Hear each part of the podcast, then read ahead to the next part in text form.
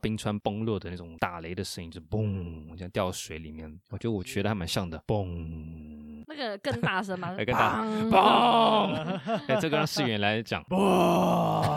你很像哎、我觉得你就是超像，你就是超适合做这个声音啊这种我都特这效样我都。没有去过那边呢，拜托，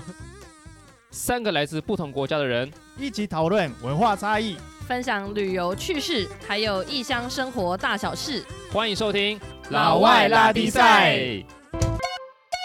嗨，大家好，我是 Eric。嗨，大家好，我是丁彤。啊 Hello，我是思源。节目一开始呢，还是非常感谢大家给我们这么多的鼓励。那如果喜欢我们节目的话呢，欢迎到各大平台给我们订阅，还有追踪。苹果的手机记得帮我们评分五颗星，会给我们很大的动力继续做下去哦。还有不要忘记我们老外拉力赛的 IG，我们几乎每天都有更新，请追踪我们的 IG 哦。好了，我们这一集呢是第十三集，我们还是回到我们之前已经有讲过一次的世界遗产，因为上次定头讲嘛，我们去过。应该三个人加起来有上百座世界遗产，我觉得我们就是每一集呢，大家各自分享一座，然后就这样子把它做成一个世界遗产系列。之后其他的就是一些东西方文化差异系列。上一次我们有提到说世界遗产是什么，它是一个联合国支持嘛，然后教科文组织它负责建立的一个机制，然后最最最大的目标是为了干嘛？不是为了旅游，而是为了保护人类，全世界不管是自然啊，或是人文的，有非常高价值性的一些地点，就是为了不要被破坏掉。那上次有提到说，全世界有一千一百多座有自然的、人嗯文的，然后也有提到说，台湾因为不是联合国的会员国，所以它并没有世界遗产，但嗯是呢，我们有十八个有非常有诶潜啊这力。时候你又是台湾人，这是又是台湾对人，啊十都会八变个成有潜力的地点是可以成为世界遗产。没错，有时候带团，我不知道丁彤带团会不会遇到客人，常常会跟你讲七大奇观啊、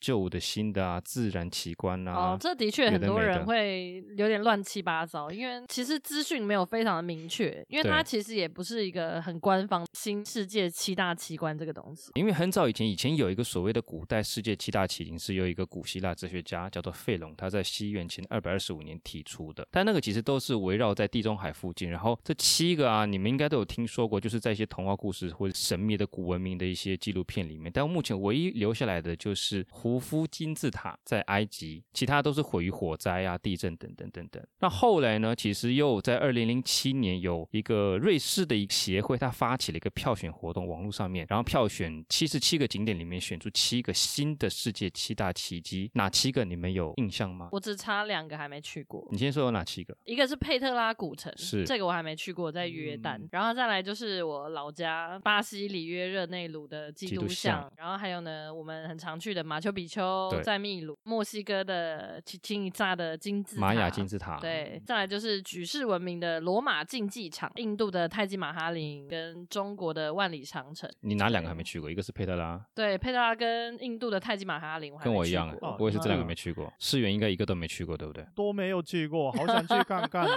呢，都没有机会呢。哎，万里长城离我们很近哎。好 像对是、欸，至少万里长城可以先去一下吧，因为蛮简单，而且它这么长，啊真的。就是你吗可以随便选一个段先去看一下你只嗯 要因去为其实我踩也到是就去是了一个段，你们觉得大陆好玩吗？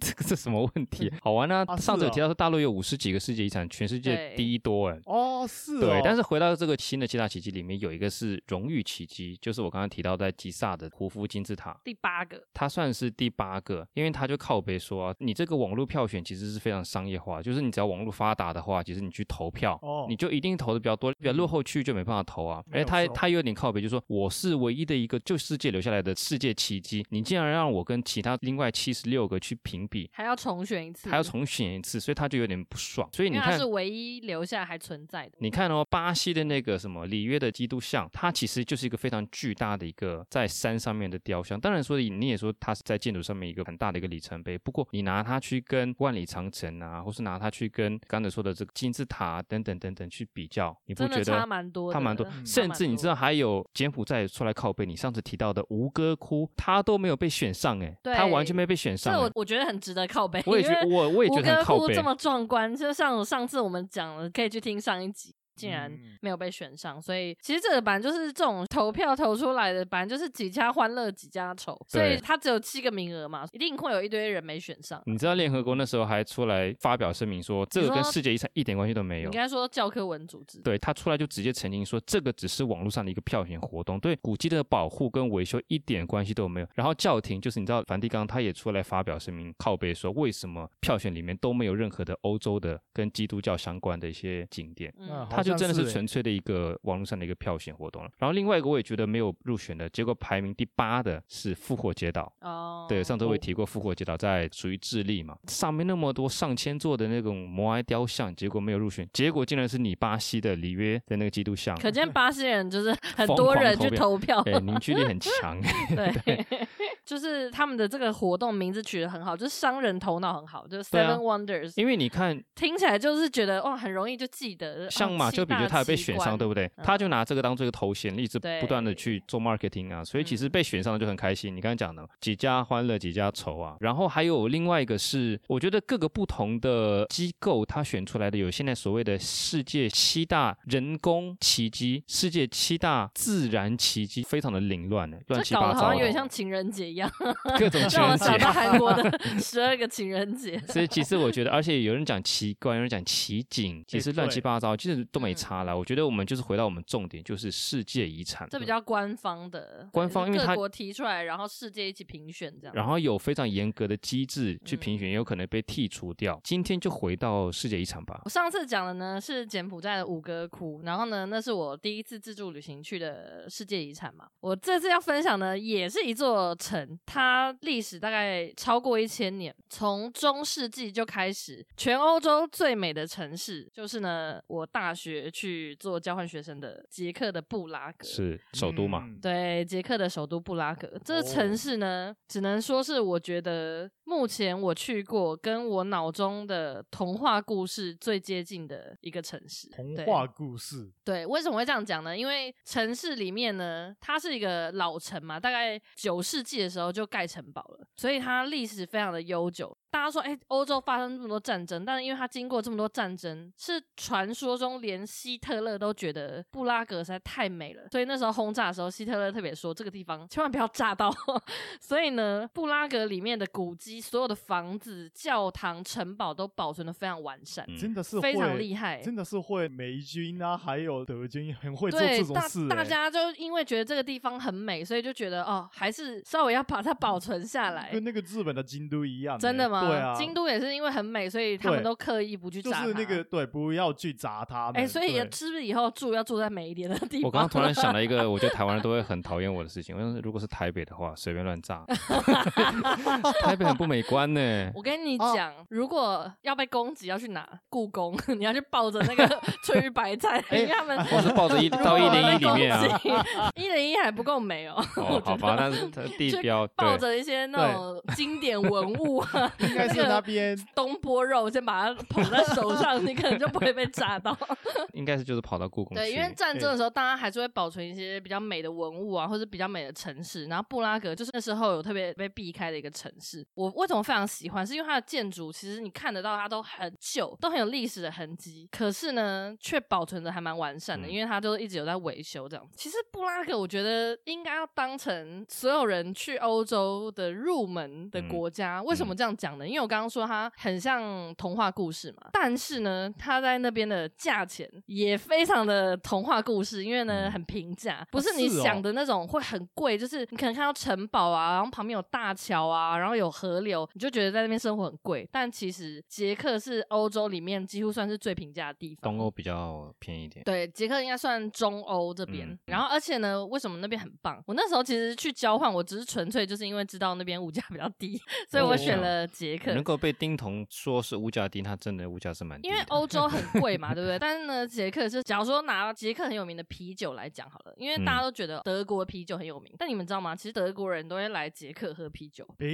为什么？因为捷克就在德国旁边，然后物价嗯又低很多，所以德国人赚了德国的薪水之后来捷克喝啤酒就很划算哎、。这个真的很爽的、感觉。对，所以它有童话故事的外貌，但是呢，却有平民等级的价格。我要讲的呢，就是我我觉得捷克啊，就是它是一个非常适合被俯瞰的城市，就是因为布拉格啊，我不知道你们有没有看过照片，一个很经典的画面就是它的屋顶，整嗯个城市的屋顶都是那个有点尖尖的，然后红色的屋顶，嗯嗯，然后从它有还蛮多像是高塔啊、或者是它很有名的在市中心的一个天文钟的一个高塔，你可以上去上面，然后你就可以俯瞰到整个布拉格的景色。然后呢，它就是会有各种各样，因为布拉格就是经过这么多历代来都没有被摧毁嘛，所以它就经过什么罗马时期啊，然后哥德式啊、巴洛克啊、文艺复兴各种的建筑，全部都在布拉格里面。所以你登到高塔上，你就可以看到很多尖塔，所以它又称为白塔之城。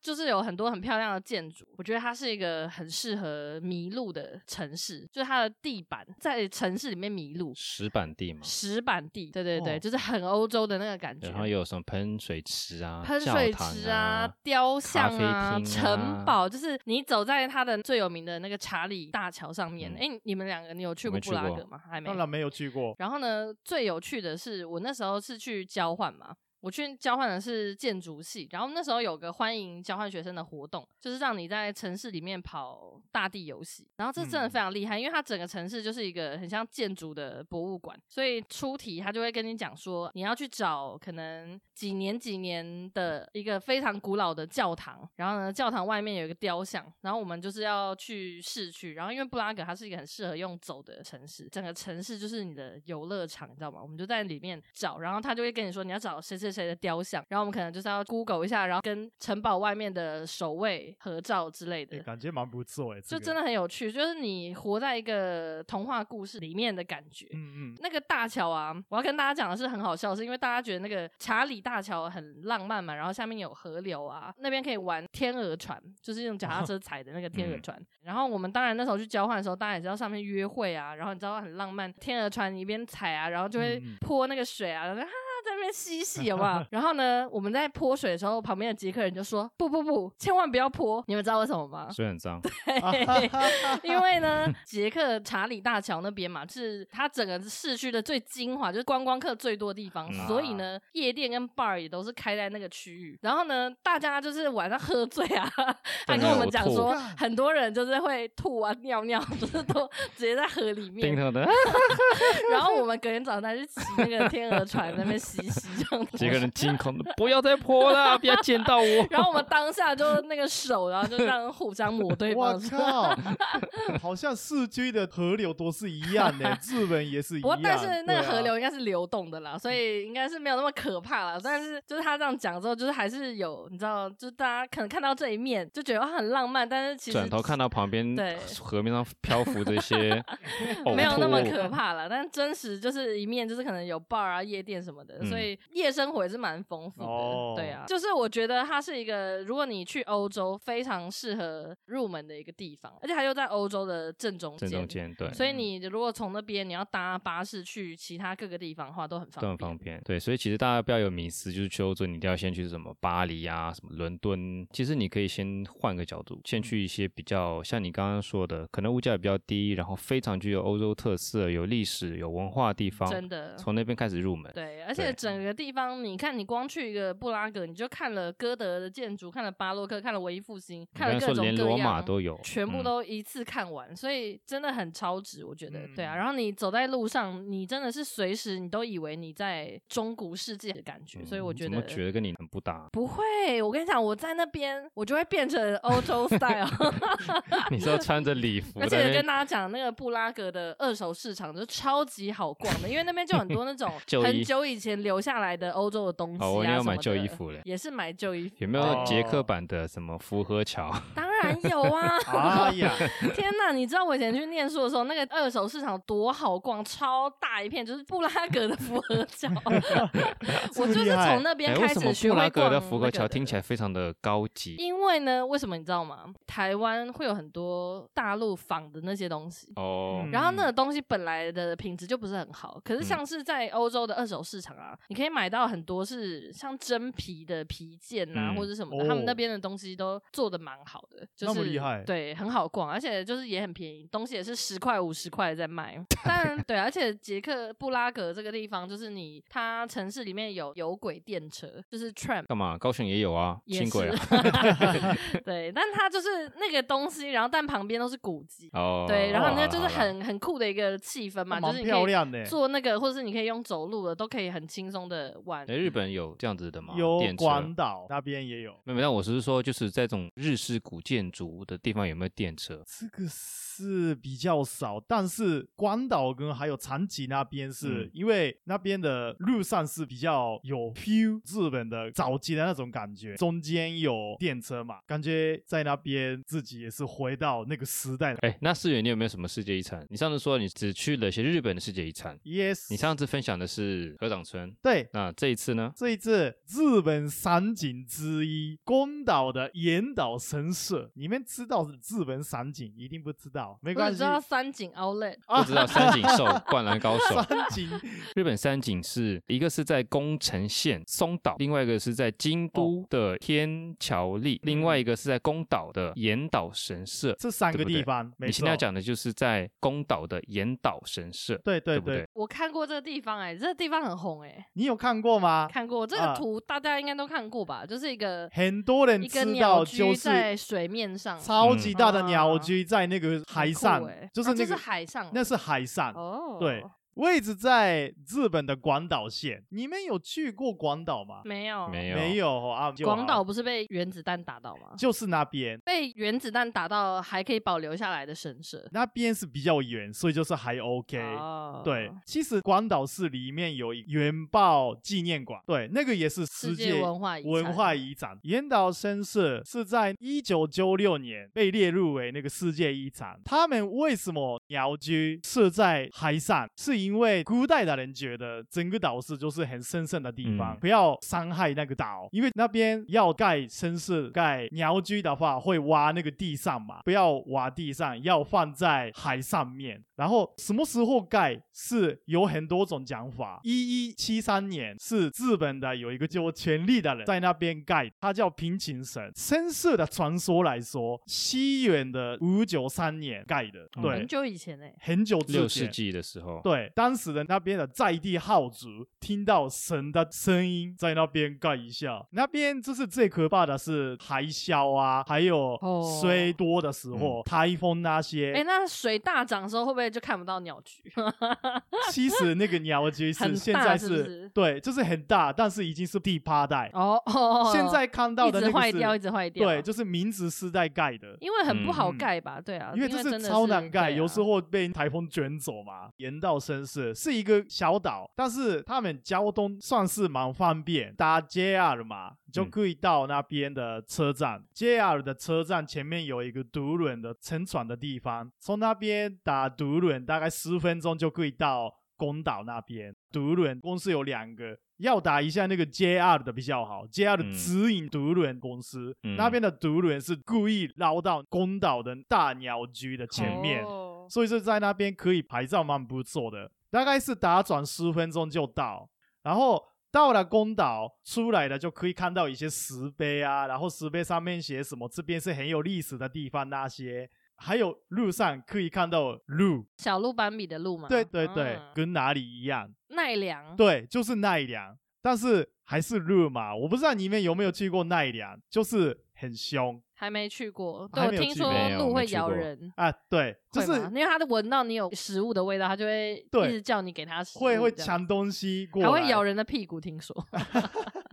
看人啦，看那个鹿啦，但嗯是有一些鹿会吃东西，然后那时候也是我拿着东西，它会硬要过来这边咬我的那个地图那些。到了宫岛之后，走路十分钟可以到神社那边，可以看到鸟居。通常就是海上嘛，蛮早的时候水上面有鸟居，但是有退潮的时候可以走路过去到那个鸟居下面。哦你，它你是会长退潮的地方，，啊对，在那边可以可以摸到吗鸟可居。可以世界遗产应该不能摸吧其？实不要摸比较好啦，但是很多人在摸，然后、哎、那那嗯个地板应该都烂烂泥巴，对超那懒泥，穿雨鞋过去最吧，对好不对？嗯最好是有穿那个雨鞋，对，这样比较好。下面有很多小颗粒，然后、小就蛤是、蜊对，然后就可以拿来挖。吃。诶，其实不太行啊，但是 有些人会这样做哦，对。哎、那我想问一下，鸟嗯居到底是什么东西啊？是一个大门的概念吗？是对鸟居的外面是人可以住的地方，然后鸟居的里面是神住的地方，哦就是所以一就个是分开人类跟神的一个界限。这、种界限。原来如此。可是那像这样看那个鸟居，我怎么知道哪一面是人，哪一面是神？因为它有一面哦是面对那个神社，是不对是？哦对，就是一面是就是面对那个神社那边，嗯，so 嗯 this name，そうなんです。然后鸟居蛮早的时候也是很多人在拍照，最好看的是夕阳的时候，夕阳在后面拍照超漂亮的。因为它刚好面西边，对不对？对，就是面西边，蛮然后想就是去的欸呢。富简可以进去那个本殿，就是在神社里面，走廊也是很长你。说那个神社吗？对，那个神社里但面，去鸟居是免费的。对，看鸟居还有去鸟居都是免费的。有些人就是没有钱，就是从外面看。叫也我去的话，可能就看鸟居就走。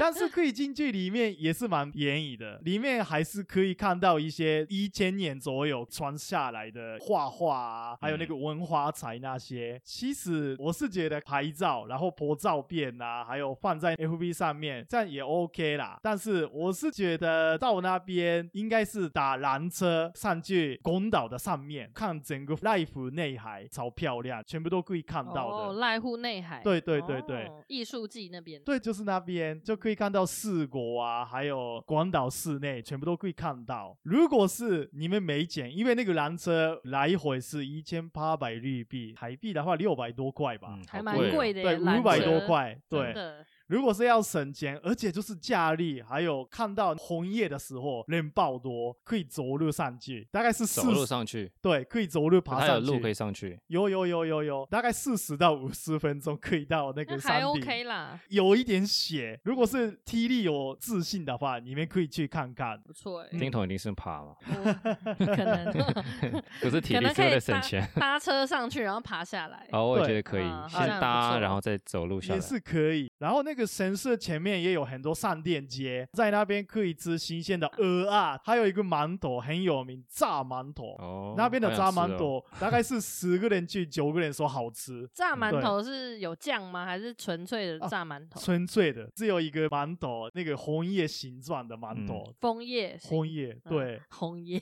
其实那边是原本是人不能住的地方，因为嗯整个岛上通通都是神圣的地方。那为什么会有商店？后来有一阵子是衰退，因为那附近开始很多战争，嗯就是很古代的时候，然后没有人顾那个神圣的地方。后来厉害的号族发现那边要修改，日本统治的丰臣秀吉也是来过那边拜拜过，嗯他后来统治了日本，有这种嗯传说也有，嗯对。，嗯我这边补充一下，我有看到说，其实被列为世界遗产的，除了这个神社跟鸟居之外呢，还有它的原始森林，就是它整个岛的树林的部嗯哦分都是世界遗产。然后现在每一年有超过三百万人的观光客会到岛上去看，被二零一一年的时候被评为就是外国人人气观光景点排名第一的日本景点，所以其实非常厉害。很多人我们去日本旅行，可能只会去一些大的景点，东京啊、北海道啊、京都啊。如果可以往南部去的话，我觉得还蛮适合去岩岛这边看一下的。嗯光用听呢，觉得说风景应该是非常的美。之前看过，好像是网络票选，日本人去国内的世界遗产里面人气第一名就是这边，哦嗯对，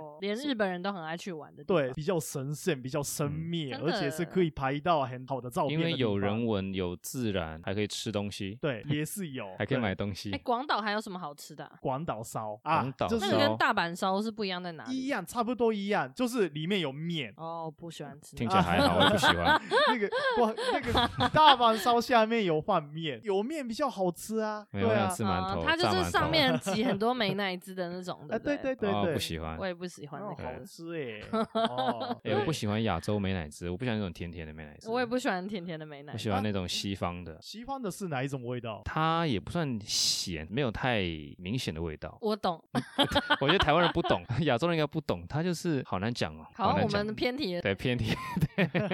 但我觉得广岛这个景点我觉得很不错，因为像我每次只会去东京，不然就是大阪。哦、对啊，嗯就对大啊，城就市。是该去一些新的地方了。希望等疫情恢复之后，可以去一些别的地方。看看别的地方也不错。 Eric 要分享哪里？对，大你哥，们我想要听看因为看。都在讲人文，所以我讲自然的好了。上次讲的是印加古道，印加古道我觉得是去过最累的世界遗产。然后这是我去的第一个世界遗产，叫做大冰川国家公园 （Parque Nacional Los Glaciares），是在阿根廷南部，就我自己的国家，在所谓的巴塔哥尼亚高原上面。一九八一年被联合国教科列为世界遗产的一个非常非常重要、有名气的国家公园，而且这个国家公园非常古老，也不算古老，以阿根廷两百年历史来讲，一九三七年被列为第二个国家公园。然后所谓的冰川国家公园，你们知道冰川是什么吗？日本有冰川吗？好像没冰有川，不是是不是雪山哦，冰川。整个都是冰的霜吗？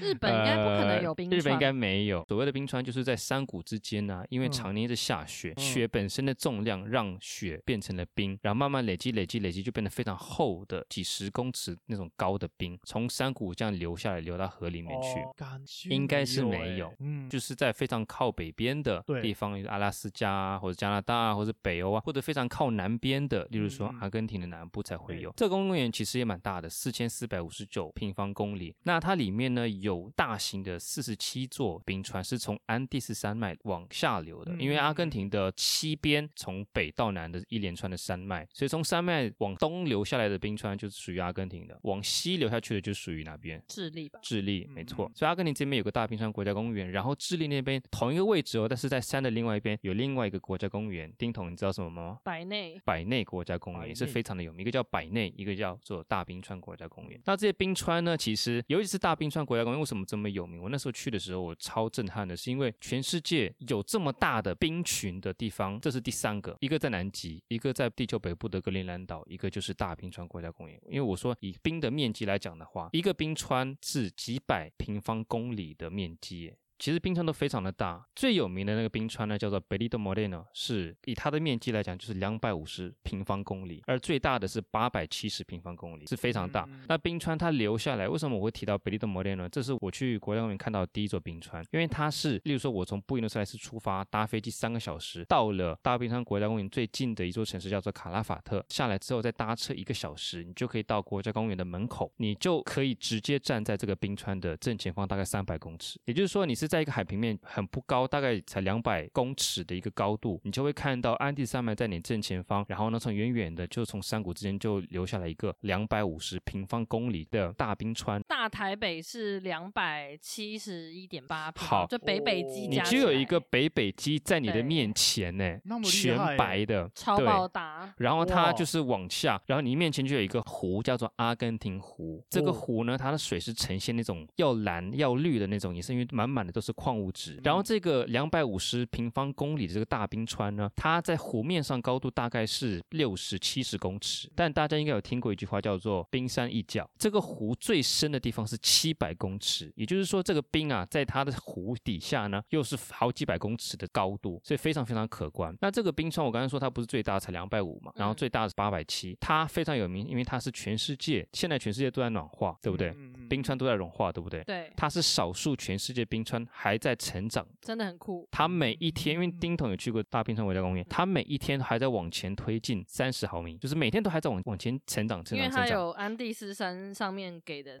不但下雪啊，对而且有斜坡，它一直往前进。那如果你是夏天去的时候，我记得我第一次去是夏天，台湾的冬天嘛，南半球就是夏天。你只要站在我刚才说的很多啊平台呀、栅栏那边，你在那边等它，其实你只会听到什么风声、鸟叫声，声，再来就是偶尔会有的像是打雷的声音，你就会看到嗯冰在你正前方崩裂掉到湖里面。感觉蛮不错哎、那个不是不错，那是震撼，那是震撼，因为夏天它温度比较高一点，因为冬天它可能会下而且雪你，刚刚说那个嗯冰有多高？六十公尺高到就是八十公尺，从水水往面上对到对对对对上面，所以你可以想象六十公尺高的冰突然掉对下来，就是是超巨大大一的片，冰哦，这样叭整个掉下来，因为因为它一直往前进嘛，你往前进冰是不是会裂？再加上夏天它可能天气好的时候会有二十度的温度，所以它会有可能会融化，然后它就是会掉裂，而且有时候掉裂时可能是你会看到那种小小的冰在冰山上面开始往下滚下来，然后你可能转头，你刚好把手机或相机收起来的时候，就有一个超巨大的一块冰，就是在那个冰川正前方整个这样子啪哦掉下来，它掀起浪，在湖里面掀起个哇，好浪。可怕！ 哎、那时候我们每次去带团都说会拍到的人都很幸运，因为你真的是要把嗯手机，对而且因为它很长一个面嘛，就是它的对那个切面就正前方我很记得它长是十五公里嗯长，正前方光在你面前的宽度就对是十五公里。所以你要嗯对准哪里你都不知道，所以你可能左边可能会掉，或者右边可能会掉，但通常你根本不可能会刚好对在那个地方。嗯嗯，那它掉完的时候，你看到的时候，它已经只看到那个水花我。跟你说，咻！我 手机里面有一个影片，是我其中一团带团去阿根廷拍到的完整的，我当然给你们看，我还是存着，太震撼了。它就是一整块超大的冰，直接在他面前掉下去，我没有那种运气啦，但他刚好拍到了，我觉得那个真的是震撼到不行。因为除了在这座冰川前面，你可以它有政府有建非常多的步道，户外步道你可以走动之外，你还可以坐船靠近这个冰川，以及更深入的其他。我刚才说这个面积很大嘛，四千多平方公里的一个国家公园，有百分之三十是被冰覆盖的，因为另外百分之七十是山啊、树林啊等等。但是很多冰川是要再深入的，就是你可能要坐船要很进去才可以碰到。冰川通常离船啊，大概都会有保持两三百公尺的一个位置，就是怕有冰掉下来，然后会影响到你船只。然后另外一个丁彤也一样跟我做过的，就是去冰川践行，这个你在纽西兰啊，或者你在阿拉斯加也都会做到。但是为什么会特别提到说在这里的冰川践行很酷呢？就是我们要在登山鞋上面绑那个冰爪嘛，它就是可以直接让你踩在冰上面，那是真的很像在拍电影一样，而且有一定的危险性，因为很可能你旁边就是一个深渊，你就会掉下去，人就真不的见了。所以你要严格的听那个教练，他跟你讲，就是一个跟着一个走。是我记得有一次带团，有一个屁孩突然看了世元就想起他了。嗯为什么是哦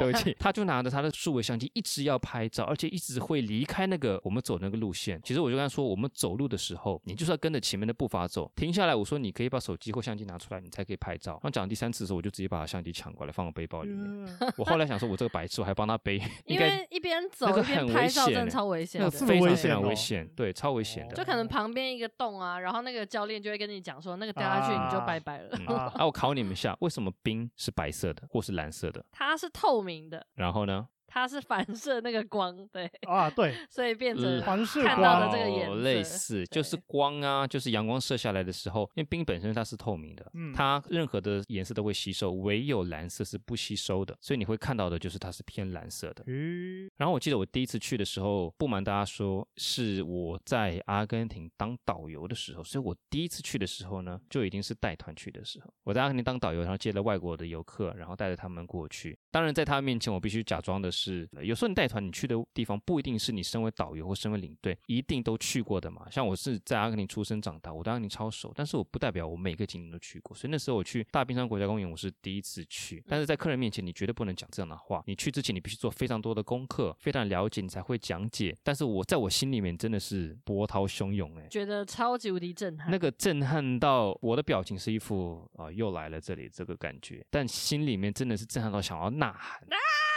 大喊大 Eric 的喊。内心，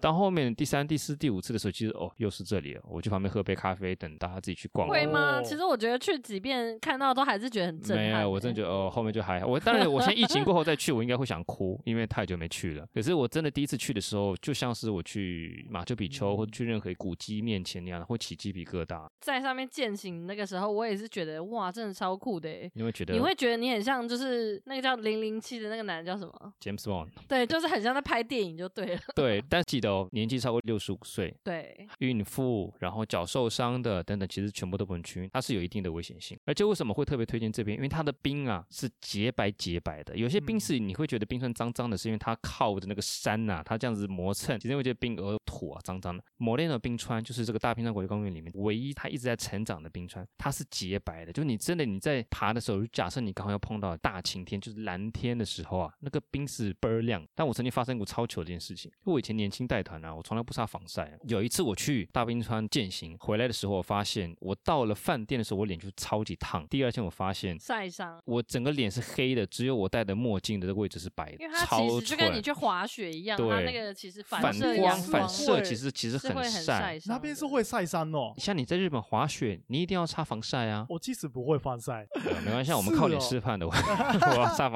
啊但对我那哦次真的很蠢，因为回到台湾之后，就是脸还是黑的，然后就是有一个很明显的太阳眼镜的这个位置是白色 的。从此后之后去带团一定是擦防晒，所以它亮到哦就是你整个世界是，你就是在身处一个白色的世界里面，那个而且真的是一点声音都没有，就是风声、鸟叫，然后冰川崩落的那种打雷的声音，就嘣，这样掉水里面。我觉得我学的还蛮像的，嘣。那个更大声嘛， 哎更大声 嘣！哎，这个让世远来讲，哇， 你很像哎、我觉得就你是超吗像，你就超是适这合个做声音这啊种我就都特是这效。我个都没有声音去过那边呢，拜托。 我超喜欢那个蓝色的，它那个蓝是偏嗯天蓝，又有点它就是一个很魔幻的蓝色。我跟你讲，你在里面看，我觉得那个看一看看一看，你就会掉进去，这么厉 害，真的很值得一去。就是你去了可以拍出一些毕生美 照。啊。那我再问一下好了，你们觉得冰川上面有没有生物？有企鹅气个个屁呀！熊啊，熊个屁呀！熊北极熊熊在北极啦，啊，熊熊不晒哦，熊熊，我好想走。 没有，它有一种虫子在冰川上面虫生虫存，对，唯一的虫冲虫，冲。熊熊唯一的虫虫就是在冰川上面所以要出去玩，真的是要赶快趁着还可以玩的时候。尤其是赶快阿根玩，廷啊，从台湾出发搭飞机三十个小时才可以到，然后你到了布宜诺斯艾利斯，你再搭三个多小时再到卡拉法特，然后再搭一个小时的车再到大冰川国家公园，再搭一个小时的 船到大冰川的山脚下，然后再爬上去，来回爬四个小时。蛮拼的一个很行程，拼呢、对对，而且还会晒伤，但真的很值得去。好了，那今天这就是我们讲的三个世界遗产，然后还讲了世界七大奇观。嗯好像这一集的资讯是蛮丰富的。对，如果你真的有什么想法的话呢，到苹果的 Podcast 底下帮我们留言，或者是到我们的 IG 老外拉迪赛，你可以在贴文留言或私信我们，告诉我你想听的主题，或者是你对于我们这些节目内容的想法，都欢迎跟我们讲一下。这都是我们可以继续改善的方法，以及是我们继续创作的最大动力。今天就这样子喽，拜拜。拜拜。拜拜。 Thank